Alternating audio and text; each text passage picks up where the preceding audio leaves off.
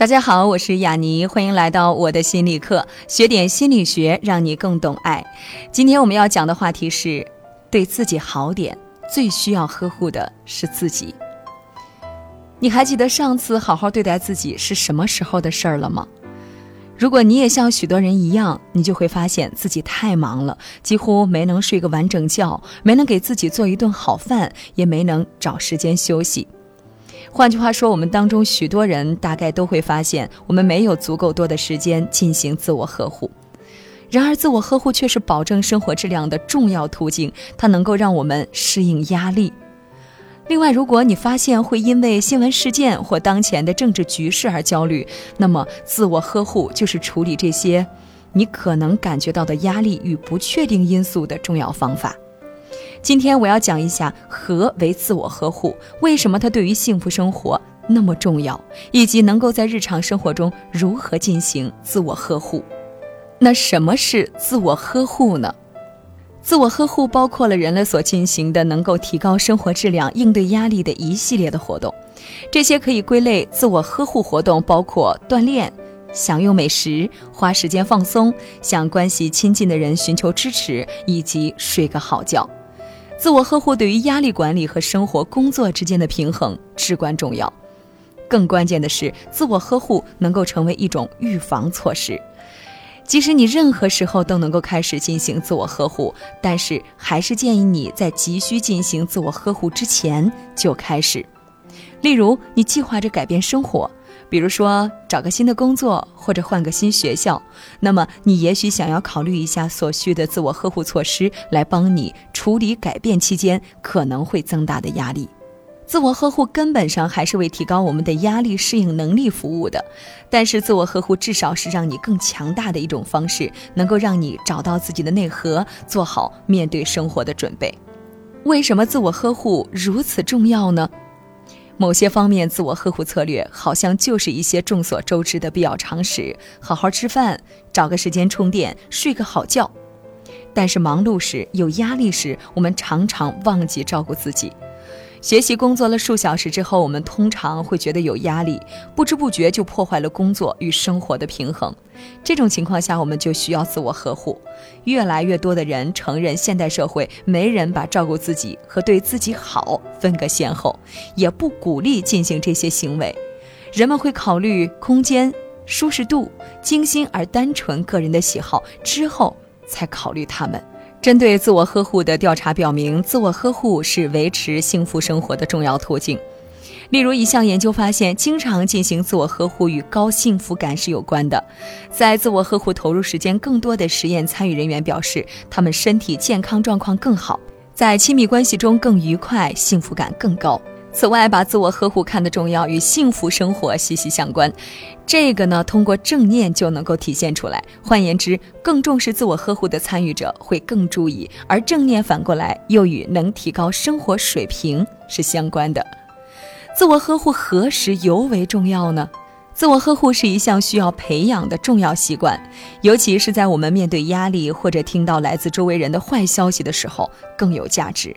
我们会经历一种同情心疲乏，听说他人的不幸时，有时我们会感受到压力，甚至精疲力竭。这会让我们在以后出现的情况中不能表现出同情心。这种同情心疲乏，在心理治疗师与其他为人们提供帮助的工作者当中特别常见。要是你在这些领域工作的话，找时间进行自我呵护尤其重要。当我们看到新闻当中的消极事件的时候，也会感受到这种同情心疲劳。临床心理学家建议，如果我们发现新闻报道对我们有负面影响，那么就不要再阅读这些新闻，花时间进行自我呵护非常重要。这在我们当下的政治形势当中也很重要。虽然获取信息很重要，但是记得如何阅读对我们有营养的东西、有影响的东西更必要。也就是说，我们需要在保持信息更新和花时间自我呵护当中找到平衡，以便让我们不再被这些事件打倒。在一项研究中，研究员采访了一千位参与者，就他们所采用的自我呵护活动的类型进行了询问。参与者们反映，最常用的自我呵护方法就是锻炼，而参与者列出的另一些常用方法则包括他们从他处获得社会支持。找时间做有意思的活动，如培养爱好、阅读或看电影，以及花时间放松，如享受大自然等等。研究员还研究了自我呵护与幸福生活之间的关系。他们发现，寻求社会支持与生活幸福的关系最紧密。另外，其他与幸福生活相关的自我保健活动，包括锻炼、放松和诸如健康饮食或好好睡觉之类的健康习惯。如果你也希望有更多的时间进行自我呵护，那么下面有许多方法能够让你把自我呵护加入到你的日程表当中去。这些活动中有许多都很简单，只需要花费几分钟时间即可。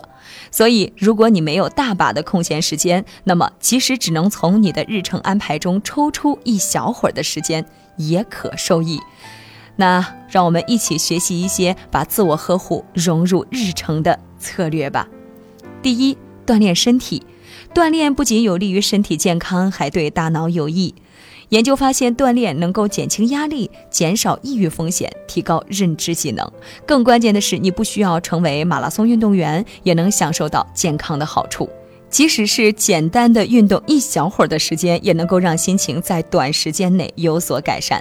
事实上，研究员最近开发了一种简单的七分钟锻炼法，它能够帮我们从锻炼中获益，即使我们没有时间把它做完。第二，睡个好觉。